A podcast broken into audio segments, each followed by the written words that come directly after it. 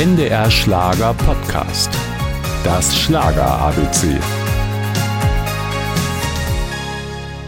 Ja, ich habe ein bewegtes Leben geführt in den 20 Jahren, wo ich auf Bühnen gestanden habe. Ich habe mir irgendwann ausgesucht, äh, Sänger oder Musiker sein zu dürfen und ich bereue keine einzige Sekunde. Das hat Wolfgang Petri 1998 gesagt.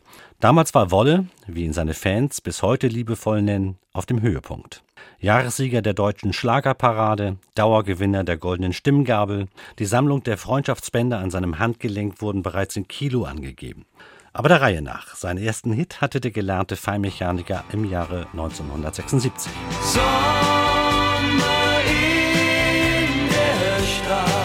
Mit diesem Titel trat Wolfgang Petri auch zum ersten Mal in der ZDF-Hitparade auf und belegte auf Anhieb Platz 2.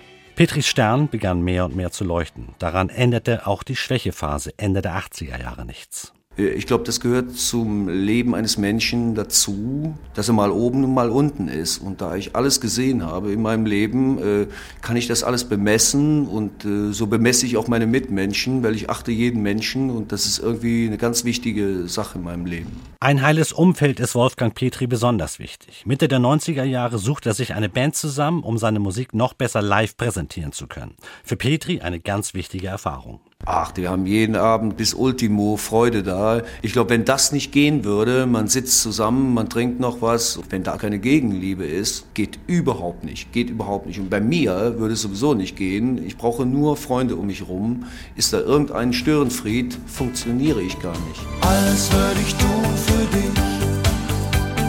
Alles würde ich tun für dich. Wahnsinn, warum schickst du mich in die Hölle? Verzeihen.